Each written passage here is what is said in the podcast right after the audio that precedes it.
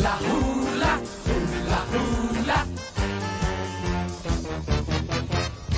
Dez entre dez brasileiros preferem feijão. Olá, amigo e seguidor. Seja bem-vindo à nossa live do Bom Dia com Feijão, onde eu e você navegamos pelo mundo da informação com as notícias da região Santa Catarina, do Brasil e do mundo. Começamos com notícia de Santa Catarina. Notícia boa, sexta-feira, aquele dia tranquilo. Vacinação contra coronavírus em Santa Catarina começa a 20 de janeiro. A intenção do Ministério da Saúde é dar início à vacinação contra o coronavírus em todos os estados brasileiros na próxima quarta-feira, dia 20, às 10 horas. A informação foi repassada pelo prefeito de Florianópolis, Jean Loureiro, que está em reunião virtual com a Frente Nacional dos Prefeitos e com o ministro da Saúde, Eduardo Pazuello. A data depende da confirmação da aprovação do uso emergencial das vacinas Coronavac e AstraZeneca pela Anvisa. A intenção do Ministério é distribuir as doses aos estados na terça-feira, dia 19. A estratégia é começar pelas capitais, para então iniciar a distribuição para as demais cidades. A primeira leva terá 8 milhões de doses, 2 milhões da AstraZeneca e 6 milhões da Coronavac. A segunda etapa será em fevereiro, com envio de 30 milhões de doses aos estados. O primeiro grupo a ser vacinado será dos profissionais da saúde, idosos que estão em asilos indígenas. Em seguida, os idosos com mais de 75 anos. Fiocruz analisa oito casos de suspeita de reinfecção em Santa Catarina. A Diretoria Estadual de Vigilância Sanitária de Santa Catarina, DIV-SC, informou nesta quinta-feira, dia 14, que aguarda o resultado de, dos exames de oito casos suspeitos de reinfecção por coronavírus. As amostras estão sendo analisadas pelos laboratórios da Fundação Oswaldo Cruz. No dia 7 de janeiro, sete casos que haviam sido enviados para análise foram descartados. Os detalhes e as identificações dos pacientes não foram divulgados. Também não há prazo para que os resultados fiquem prontos. Ainda em Santa Catarina, Tribunal de Contas dá prazo para a SC detalhar insumos para vacinação contra coronavírus. O governo informa, também deve informar como deve ser a logística das doses. O Tribunal de Contas do Estado deu dois dias para a Secretaria de Saúde detalhar as, quantas seringas e agulhas dispõe exclusivamente para a vacinação contra coronavírus, e se há previsão de entrega dos insumos já comprados e quais as datas que eles devem chegar. O prazo foi dado em ofício enviado nesta quinta-feira, dia 14. Na quarta-feira, o Ministério da Saúde informou ao Supremo Tribunal Federal que está que Santa Catarina está entre os estados que não possuem material suficiente para vacinação contra o coronavírus. Isso foi divulgado pelo Ministério da Saúde. Ainda sobre coronavírus, Amazonas, estoque de oxigênio acaba e pacientes morrem asfixiados.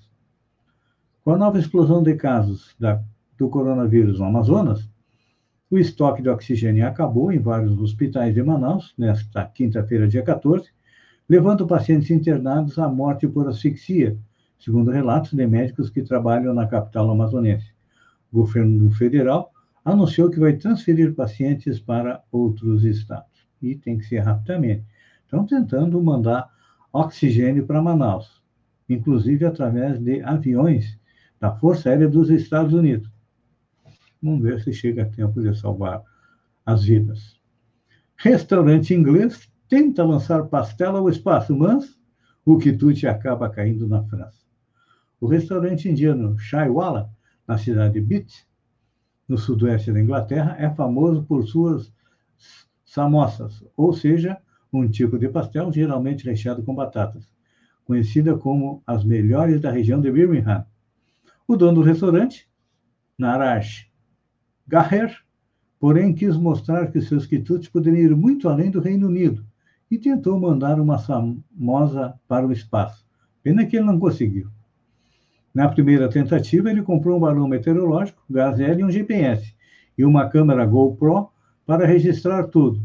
Infelizmente, o balão voou antes que ele pudesse pendurar um pacote com as famosas no equipamento. Ó, É, ele pediu desculpas. Obviamente não era um bom plano, por razões ambientais, segundo o site Food and Wine. Na segunda tentativa, Garner também não teve sorte. Faltou o gazelle para encher o balão completamente. Foi só na terceira tentativa que o dono do Waltz conseguiu mandar o balão meteorológico para os ares literalmente, mas mesmo assim, ele não voou tão alto quanto Garner gostaria.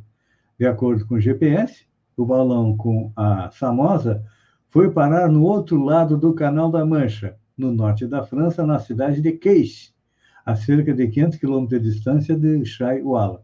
O equipamento, porém, estava transmitindo as coordenadas exatas e o que foi suficiente para que o dono do restaurante enviasse uma mensagem para seus seguidores no Instagram. Um deles, Axel Maton, foi corajoso o suficiente para investigar a localização das Samosas.